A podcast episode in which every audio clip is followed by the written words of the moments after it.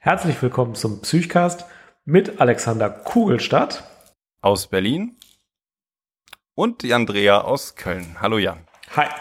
Wir haben uns heute äh, ein Thema vorgenommen, das eigentlich äh, zu groß ist, um es in einem Psychcast zu besprechen, nämlich ähm, die depressive Symptomatik. Und auch das ist nur ein Teilthema des Themas Depression, das man von verschiedenen Seiten her beleuchten will.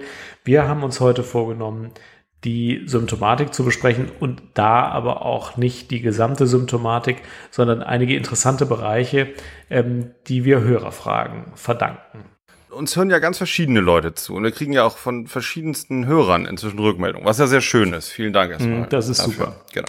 Aber ich dachte, es wäre auch nochmal gut, wenn wir nochmal deutlich machen, wie wir podcasten. Und zwar haben ja. wir uns ja überlegt, und das hat ja auch schon mal so für Missverständnisse gesorgt, wir wollen uns, wir haben heute zum Beispiel, wollen wir über die Symptome einer Depression sprechen. Wir haben uns jetzt ganz gezielt diesen einen Teilbereich mal ausgesucht, um jetzt nicht nur zwei Stunden äh, Promotionsarbeit zu verlesen über so ein Riesenthema. Also Depression gibt's ja in den verschiedensten Formen und in den verschiedensten Aspekten kann man fachlich beleuchten, kritisch beleuchten, gesellschaftskritisch und so weiter.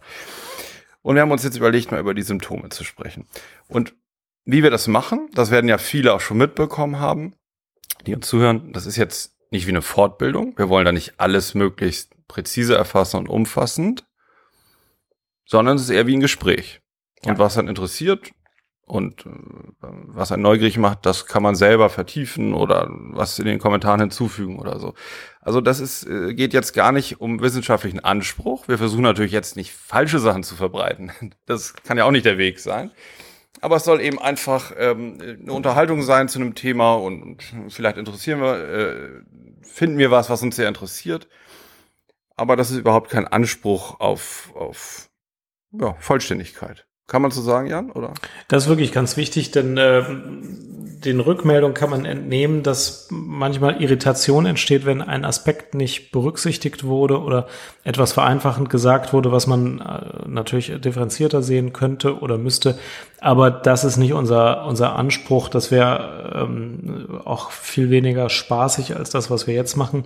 Ähm, und ich glaube, es ist auch eine, eine, eine einfach eine andere Form der, der, der der Kommunikation darüber. Man kann, man soll ja sowieso erstmal eine ICD-10 lesen, dann soll man sie auswendig lernen, dann soll man ein Psychiatriebuch lesen, dann soll man das auswendig lernen und dann praktisch kann man zum Abschalten den Psychcast hören. Ja, Alexander, dann verdeutliche doch nochmal, was der Unterschied zwischen einem traurigen und einem depressiven Menschen ist. Wenn die jetzt so durch die Stadt spazieren, wie sieht das denn aus bei den beiden? ja, also die spazieren so durch die Stadt und ähm, kommen an einem Restaurant vorbei. Und denen geht's ja beiden schlecht. Ähm, die laufen vorbei und so das muss man sich mal vorstellen, wenn, wenn sie zu Hause ihren iPod jetzt im Ohr haben oder im Auto sitzen, ja, die kommen da jetzt so vorbei und da sind viele Leute, es ist gut besucht das Restaurant, es wird gesprochen laut, es wird Wein getrunken und es wird vor allen Dingen sehr gut gekocht. So, aus der Küche kommt ein mhm. schöner Soßenduft. Ähm, es ein, gibt ein bisschen Musik, ähm, die Tische sind nett gedeckt, ja, es wird vielleicht ein Weinchen ausgeschenkt. Man ist schon Vorspeisen, ist gute Stimmung. Und der Traurige sagt vielleicht, oh man, da hinten ist noch ein Tisch frei. Ne? Vielleicht würde es mir gut tun, ich würde ein bisschen was essen. Und lässt sich so anstecken. Der, der, da wird was ausgelöst, sozusagen durch diesen, durch dieses ähm, positive Sammelsurium von Eindrücken das verändert die Stimmung bei dem. Ähm, beim Depressiven, der neben ihm läuft, kann sozusagen diese ganze, dieses, dieses ganze Arrangement eigentlich nichts bewirken. Weil das nur dazu führt, dass der Depressive sich noch mehr unverstanden fühlt oder noch fremder fühlt von dieser Welt, die scheinbar in einer guten Stimmung ist. Und damit sind wir ja bei diesem Leitsymptom oder diesem, diesem führenden Bereich, der bei Depression eine Rolle spielt, der Stimmungslage. Also die globale über die verschiedenen Bereiche, die man so fühlen und empfinden kann, in der Breite verschlechterten Wahrnehmung, Wahrnehmung oder negativierten Wahrnehmung von Gefühlen. Und die ist ein Stück weit, weit beim Depressiven von der Umwelt abgeschnitten. Also die, die Welt, sagt man auch so, die hat ihren Aufforderungscharakter verloren. Und das ist beim Traurigen anders. Beim Traurigen ist es auch so, dass der noch ein normales Selbstwertgefühl hat. Ja, der sagt, na klar, kann ich zum Kellner gehen und fragen, ist vorne der, der kleine Zweiertisch noch frei. Der Depressive wird aber vielleicht denken, naja, das könnte teuer sein und ich, die anderen feiern so gut, die unterhalten sich so gut. Ich bin da wahrscheinlich gar nicht erwünscht. Also der interpretiert die Welt negativ aufgrund seines eigenen angenommenen Selbstwertes, was beim Traurigen gar nicht gestört ist. Der Depressive wäre eher froh vielleicht. Der hat eher ähm, sozusagen, der kann gar nicht mehr trauern oder nicht weinen. Aus seiner Sicht hat sogar der Trauernde ihm in dem Punkt was voraus, nämlich die Fähigkeit, was fühlen und erleben zu können. Das äh, beschreibt es sehr, sehr treffend, finde ich. Ähm, das, sind, ähm, das sind die Unterschiede äh, zwischen einem Trau traurigen und einem depressiven, die über die Stimmungslage eben hinausgehen. Das finde ich sehr interessant. Mhm. Kannst du nochmal das Gefühl der Gefühllosigkeit genau beschreiben? Wie, wie, wie geben die Patienten das an? Das ist nämlich also, was, was der mhm. normale Mensch nicht kennt. Ähm, genau, und das ist ein ganz wichtiger Punkt. Das wird oft angenommen. Mensch. Ja, genau, genau. Gut, dass wir nochmal drüber sprechen, weil man denkt ja oft, das ist halt eine besonders lange Traurigkeit ne? ja. oder das ist so wie, wie schlechte Stimmung, nur besonders lange. Also wir, wir unterscheiden sozusagen bei den Gefühlen eigentlich ja drei Gefühle. Das sind einmal die leiblichen Gefühle, die eher so körperlich wahrgenommen werden können. Auch Vitalgefühle genannt. Sowas wie sich frisch äh, fühlen, Schwung haben, Wohlbefinden, Leichtigkeit, Beschwingtheit. Also alles, was auch so, so einen Bezug zum Körper hat.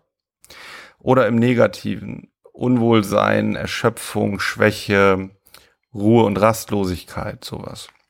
Und dann gibt's ja Gefühle, die sind weniger ähm, körperlich wahrnehmbar.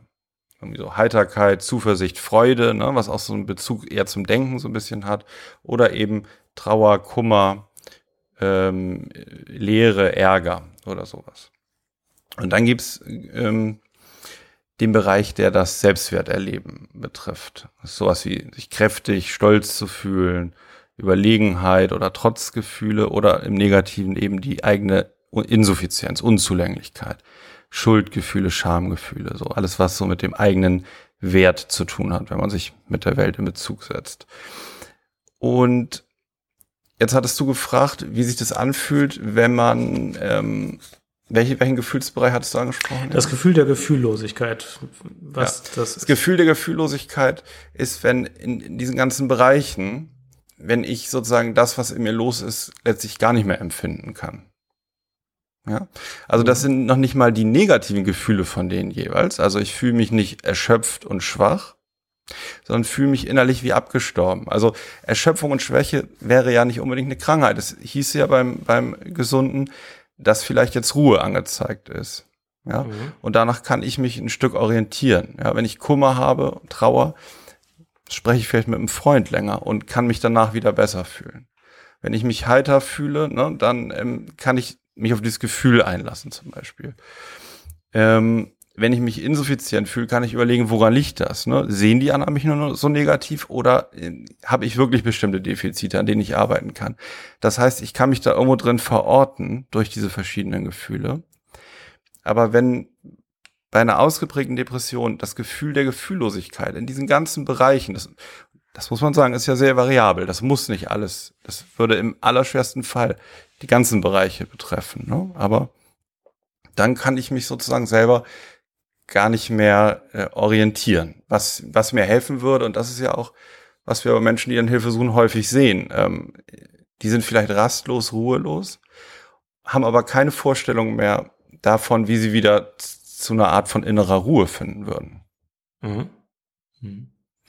Ja, genau. Und dieses Gefühl der Gefühllosigkeit, das kennen eben Gesunde selbst in traurigen Phasen nicht. Man ja. ist ja manchmal sehr traurig, man kann auch sehr verzweifelt sein.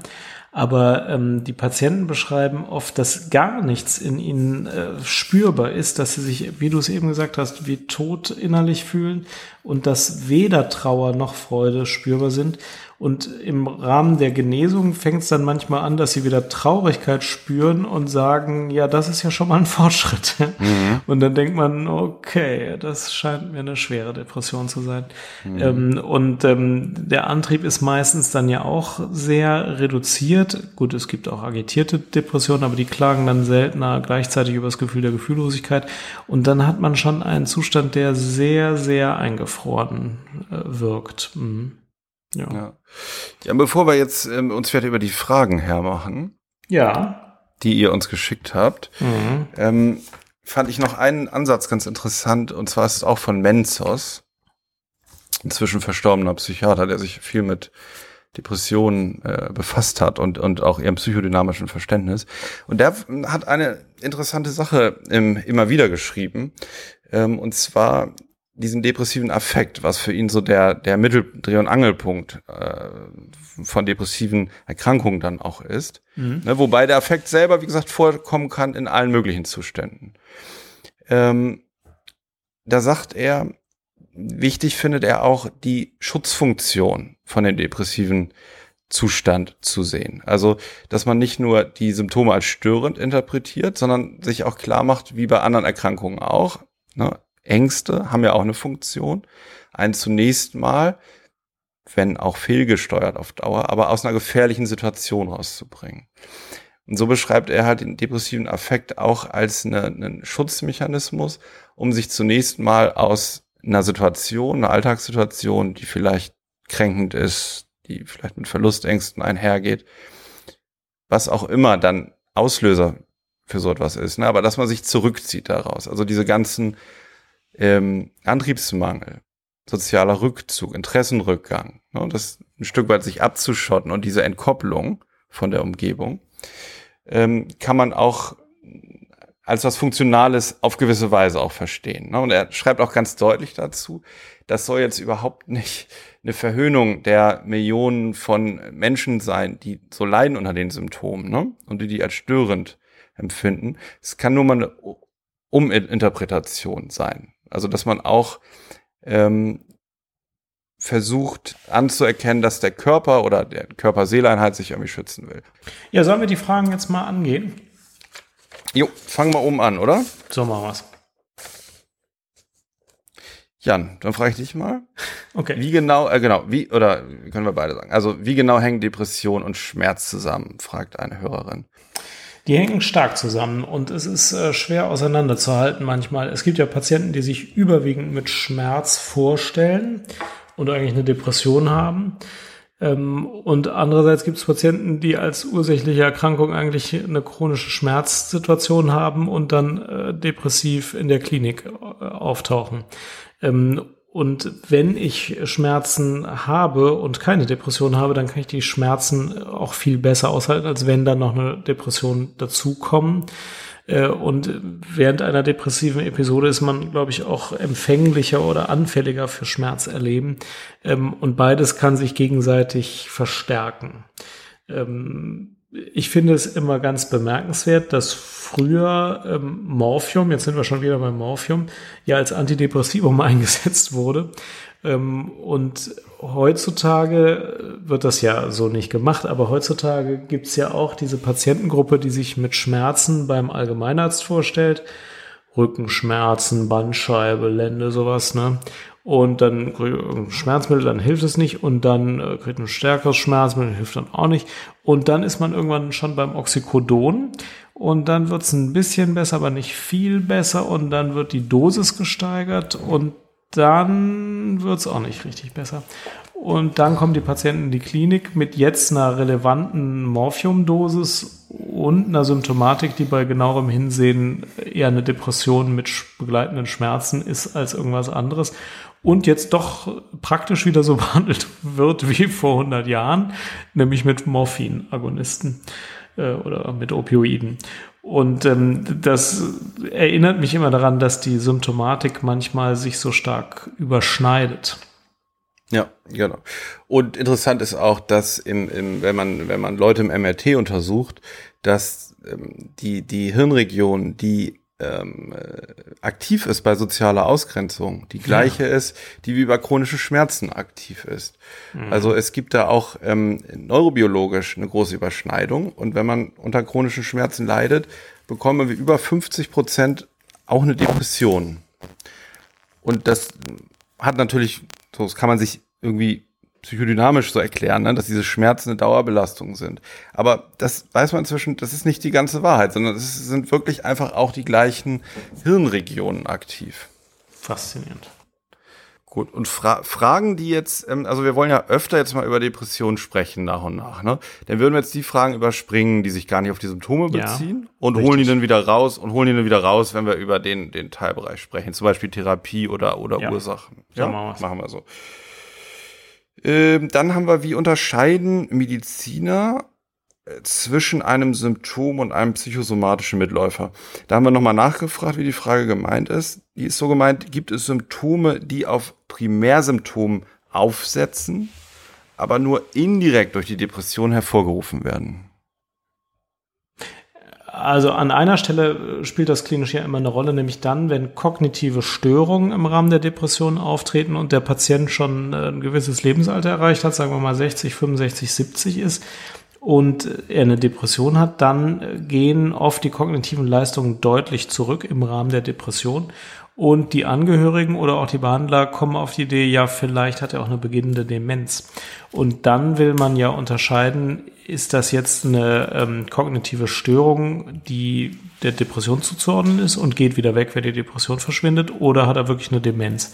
Und da macht man natürlich die übliche Demenzdiagnostik auch. Und es gibt aber auch Testverfahren, die versuchen zu unterscheiden zwischen einer depressionsgebundenen kognitiven Störung und einer dementiellen äh, Symptomatik. Und es gibt ein paar Hinweise, die das ähm, äh, unterscheiden, aber so richtig trennscharf sind sie alle nicht. Ähm, aber das ist etwas, wo ich ältere Patienten ganz oft beruhigen muss und sagen muss, ja, sie haben jetzt Merkfähigkeitsstörungen, die sie von sich nicht kennen. Das heißt aber überhaupt nicht, dass sie jetzt eine Demenz entwickeln, sondern äh, sie haben ja zweifelsohne auch eine depressive Episode im Moment und ich äh, bin bester Hoffnung, dass die ganzen kognitiven Leistungseinschränkungen auch wieder weggehen, wenn die Depression weg ist. Und das wäre also gerade eben so ein aufgesetztes Symptom. Mhm. Gibt es noch mehrere? Ja, das mit den Schmerzen spielt oft eine Rolle. Ne? Also auch da ist ja oft der Patient sagt, also eine, eine ah, Depression. Jetzt verstehe ich das, jetzt verstehe ich das. Allgemein Symptome, ne, die ja. als Folge der Depression ja, dann ja, genau. hinzukommen. Genau. Jetzt verstehe ich es, alles klar. Okay, ja, ja. Mhm. Also Schmerzen, dann, dann sagt man auch, ja, Sie haben Depression und Schmerzen und wir behandeln jetzt beides und dann wird beides irgendwie besser.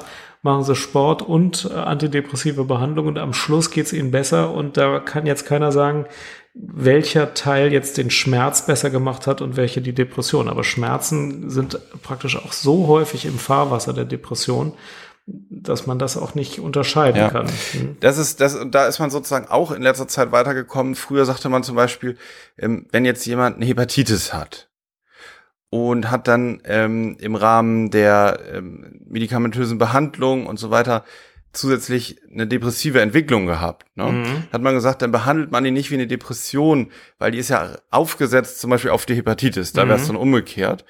Und da ist man heute von ab. Also da behandelt man ähm, immer die Depression auch. Egal, ob ja. sie auch körperliche Mitursachen hat, da würde man jetzt nicht mehr ähm, sagen, na, es ist ja eine Reaktion auf das und ja. deswegen bewerten wir es anders, sondern da wird ein Mensch, der wird dann eben behandelt mit dem Vorliegen einer Hepatitis und einer Depression.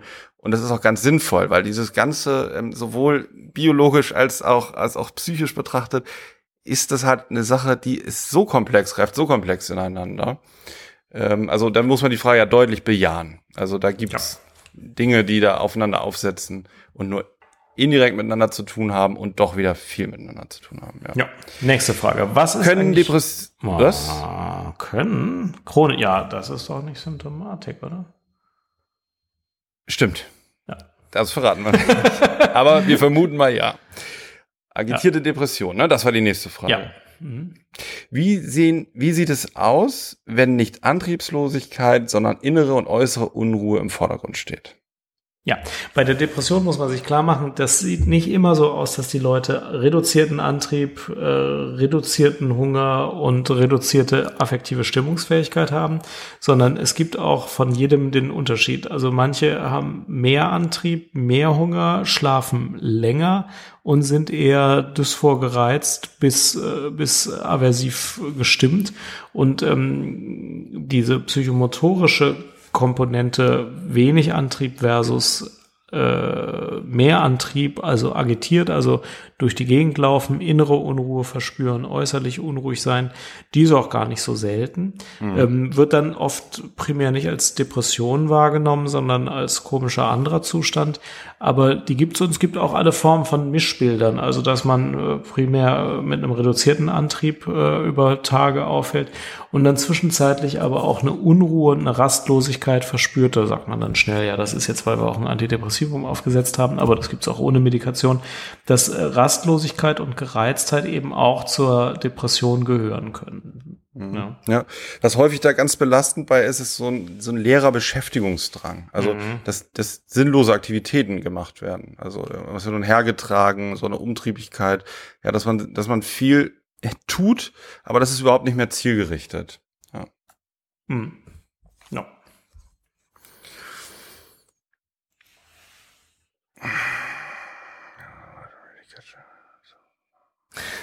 Ob können depressive Symptome bei Menschen mit rezidivierenden Depressionen grundsätzlich auch tagelang spürbar sein, ohne dass daraus eine depressive Episode folgen muss. Ja, können Sie, hatten wir gesagt, ja. ne, am Anfang. Ja, haben wir schon besprochen. Ist es für euch in der Praxis wichtig, den Schweregrad anhand der Symptome zu diagnostizieren? Lässt sich dieser überhaupt zuverlässig erkennen oder ist es immer eine individuelle Einschätzung?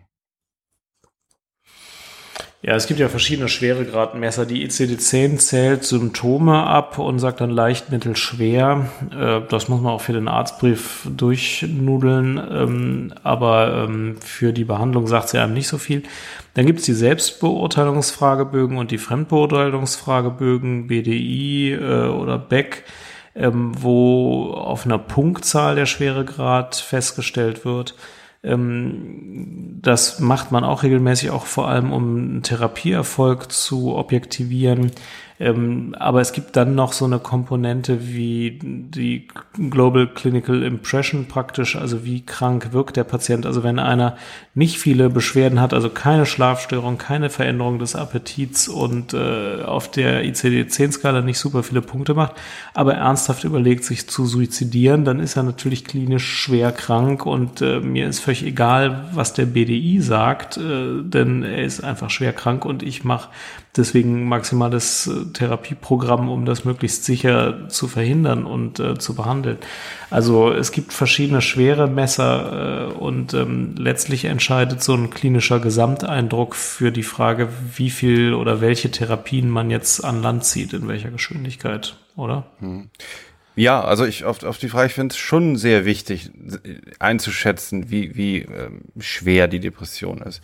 Und gleichzeitig ähm, ist es trotzdem auch eine individuelle Einschätzung. Das ist keine Frage. Also ich erinnere mich gerade an einen Patienten, der ähm, wirklich sehr depressiv war äh, in, seiner, in seinem Erleben ne, und mhm. seiner Welt ähm, mit auch Suizidgedanken mit starker Hoffnungslosigkeit. Mhm. Bei dem hat das aber psychomotorisch und so von seiner Dynamik im Alltag gar nicht so viel ausgemacht. Ne? Mhm. Und da ist zum Beispiel, der ist von allen möglichen Leuten, von seinem ähm, Hausarzt, vom medizinischen Dienst der Kassen, ist immer gesund geschrieben worden. ja. Und die dachten wirklich, das sind Drückeberger. Ne? Ja. Und es gibt aber es gab genug Indizien, die ich jetzt nicht schildern kann, die wirklich dieses subjektive Leiden, was sich dann übrigens so ja auch in der vertrauensvollen, engen Zusammenarbeit dann ja entweder zeigt oder nicht. Also das ist ja auch so, dass man ja schon ähm, durch eine, durch eine Beziehung zueinander dann merkt, ne, wo, worum es da jetzt geht. Es wurde also ganz deutlich, dass diese wirklich schwere Depression aber besteht. Und das wäre so ein Beispiel dafür. Also ähm, da braucht man natürlich viel Zeit für um zuverlässig zu erkennen, mhm. wie schwer jetzt der Leidenszustand ist des mhm. Patienten. Mhm. Und gleichzeitig ist es eine individuelle Einschätzung. Also die Arztvariable, sage ich mal, also was der Einzelne für Bereitschaften mitbringt, wie es dem gerade geht, was der gerade so nachgelesen hat, ne, ob der gerade gelesen hat, wie, wie heute die, durch die Medien ging, jeder zweite Arztbesuch ist überflüssig. ging heute gerade ganz groß auch durch, durch Twitter. Ist das so? Und, ja, ist so. Soll so sein angeblich. Ne, oder ob der gerade gelesen hat, man muss sensibler achten auf die leisen Symptome einer Depression. Das trägt entscheidend dazu bei, wie der das einschätzt. Das ist einfach so. Das muss man wissen. Ja, man, man kann ja nichts dagegen machen, aber man kann das reflektieren und sich, sich bewusst machen. Und klar, dann ist es wichtig rauszufinden mit den eigenen Möglichkeiten, die man hat. Okay. Ähm, ich bin jetzt allerdings nicht mehr richtig in der Lage, über Depressionen nachzudenken, weil ich jetzt die ganze Zeit darüber nachdenke, ob jeder zweite Arztbesuch unnötig ja. ist. Also ich meine, die meisten haben doch Harnwegsinfekt oder sowas, wenn sie zum Arzt gehen. Ich meine, die sind doch krank. Oder? Ja, guck dir das gleich nochmal an nach der Aufzeichnung, ja, was du davon hältst. Ähm, ja, ich halte jetzt, glaube ich, schon nichts davon. Ja. das ist schon mal gut. Also jeder von uns sucht sich jetzt noch die für ihn spannendste Zuhörerfrage raus und stellt sie dem anderen. Abgemacht? Ein, okay, sehr gut. Jetzt, jetzt, nehmen wir uns 20 Sekunden Zeit, ja? Und die Hörer können mal kurz durchschnaufen. Schnauft, okay, schnauft mal durch zu Hause oder an den Empfangsgeräten. So, ich weiß mal ja schon. Ja, dann aber noch nicht stellen. Ach so, okay. Und ich darf die dir dann stellen, ne? Nee, nee, ich stelle die dir. Ach so, warte mal. Und du stellst mir dann eine, die du spannst. Okay, okay, ja, die, die habe ich gleich. Das sind so viele. Ja, weiß ich. Deswegen muss man ja eine Auswahl treffen. Ambivalenz ist ja auch ein starkes Symptom. Aber der Schizophrenie, um ehrlich zu sein, eher als der Depression. Nee, auch. Nee, von beiden was recht. Ja, ja. Ja, ja. Ja, dann, ja, welche nehme ich denn? Dann nehme ich doch die. Dann fang du mal an. Ja, eine Hörerfrage. Ich, und ich darf nur mit einem Satz antworten, okay? ist recht. Ja. Eine Hörerfrage. Inwieweit bezieht ihr Mimik und Gestik in die Diagnostik ein? Sehr stark. Sehr stark. Also ähm, das ist lässt sich ja gar nicht vermeiden. Also selbst wenn ich sagen würde, das versuche ich mir äh, abzugewöhnen, findet ja immer noch, ich glaube, circa 70 Prozent ne, über das ganze Nonverbale ja. statt. Das geht los, wenn man sich zum ersten Mal trifft im, im Wartebereich, ähm, also wie man zusammen reinkommt, wie man sitzt. Ähm, wie Reaktionen sind. Und also ich arbeite ja in der ambulanten psychosomatischen mhm. Medizin und Psychotherapie. Da haben wir auch Bedingungen geschaffen, also zum Beispiel Termine, die ersten Sprechstundentermin 20, 30 Minuten, also es hat einen festen Zeitrahmen. Ist nicht so, so schnell wie es geht und dann machen wir weiter. So nehmen wir uns halt die entsprechende Zeit, besprechen das vorher. Und damit hat man einen guten Rahmen, ähm, sozusagen, in dem sich dann auch was ereignen kann. Und diese ganzen Dinge ähm, was die Hörerin oder der Hörer da so beschrieben hat, spielt eine sehr große Rolle und größtenteils sogar unbewusst, ohne ähm, dass ich das aktiv fördere. Vielen Dank für die Antwort. Gerne. Jetzt kommt deine Frage, letzte Frage für heute. Wie schwer ist für dich, lieber Jandrea, die diagnostische Unterscheidung zwischen trauriger, schwere Phase, Dysthymia und leichte depressive Episode? ähm, Mein allgemeines Weltbild ist, dass zum, bis zum Beweis des Gegenteils der Mensch erstmal gesund ist. also wenn einer einfach nur sagt, ja, ich bin traurig, habe aber auch einen Grund dafür, dann sage ich mir, ja, alles klar, dann ist das so und der ist auch nicht krank. Es müssen sich schon Symptome einer Krankheit mir aufzwängen, damit ich überhaupt auf die Idee komme, dass der Mensch krank ist. Und natürlich weiß ich, welche ich da abfrage. Und das sind die, die wir eingangs besprochen hatten. Zum Beispiel schaffen sie es überhaupt nicht mehr aus dem Bett zu kommen und ihrer Arbeit nachzugehen, sondern bleiben den ganzen Tag im Bett liegen, obwohl in der äußeren Welt gar nichts Dramatisches passiert ist. Also, und wenn das dann mit Ja beantwortet wird, dann gehe ich auch dazu über zu sagen, es ist eine Krankheit. Aber dadurch bin ich praktisch nie im Stress. Also, wenn ich nichts höre, was mir völlig sicher sagt, der Mensch ist krank, gehe ich davon aus, ja, der ist jetzt in einer schwierigen Lebensphase. Und ich habe nie Stress dadurch. Ich bin aber auch nicht so ein schrecklicher. Ähm, äh, du bist nicht so ein schrecklicher Psychiater, ne? Nee, ich bin auch nicht so ein Schubladentyp, ob ich weiß nicht, aber ich muss auch manchmal gar keine Diagnose haben, um eine Therapie zu beginnen. Dafür müsste ich mich jetzt, glaube ich, selber verurteilen, dass ich das sage. Aber wenn jemand unter einem bestimmten Element leidet, zum Beispiel ähm, er hat keinen Spaß mehr an seinen Hobbys und ich irgendein Element einer Therapie kenne, vielleicht eine mhm. verhaltenstherapeutische Intervention, das mal wieder in kleinen Schritten zu versuchen, dann kann ich das ja sogar anbieten, unabhängig davon, ob ich jetzt den Label Dysthymia, leichte depressive Episode oder situativ erklärbare Traurigkeit dran klebe. Ich kann dem ja trotzdem helfen. Für die Abrechnung muss ich dann irgendeine Diagnose draufkleben, da habe ich auch keine Schwierigkeiten mit. Äh, aber wenn ich wirklich der Meinung bin, es ist auch keine Krankheit, dann würde ich auch sagen, es ist jetzt Coaching, Sie müssen das privat bezahlen, die Krankenkasse hat damit nichts zu tun. Aber mich stresst es nicht, äh, da jemanden in die eine oder andere Kategorie fallen zu lassen. A priori sind erstmal alle gesund und wenn jemand eine Krankheitssymptomatik schildert, die mich überzeugt, dann ist er erst krank. Ja. Ja. ja und, und, die, und die Rückfrage, die Rückmeldung, ob derjenige sich dann krank fühlt, ist ja auch nochmal immer ein wichtiges Kriterium. Ne? Also ähm, ich widerspreche da auch deinem Freund Gerd Postel total, der neulich gerade wieder in einem Interview erzählt hat, wer beim Psychiater ist oder irgendwie beim Psychoarzt, geht immer mit einer Diagnose raus. Äh, anders als beim Orthopäden, ne? wo auch viele ja. irgendwie gesund wieder rausgehen.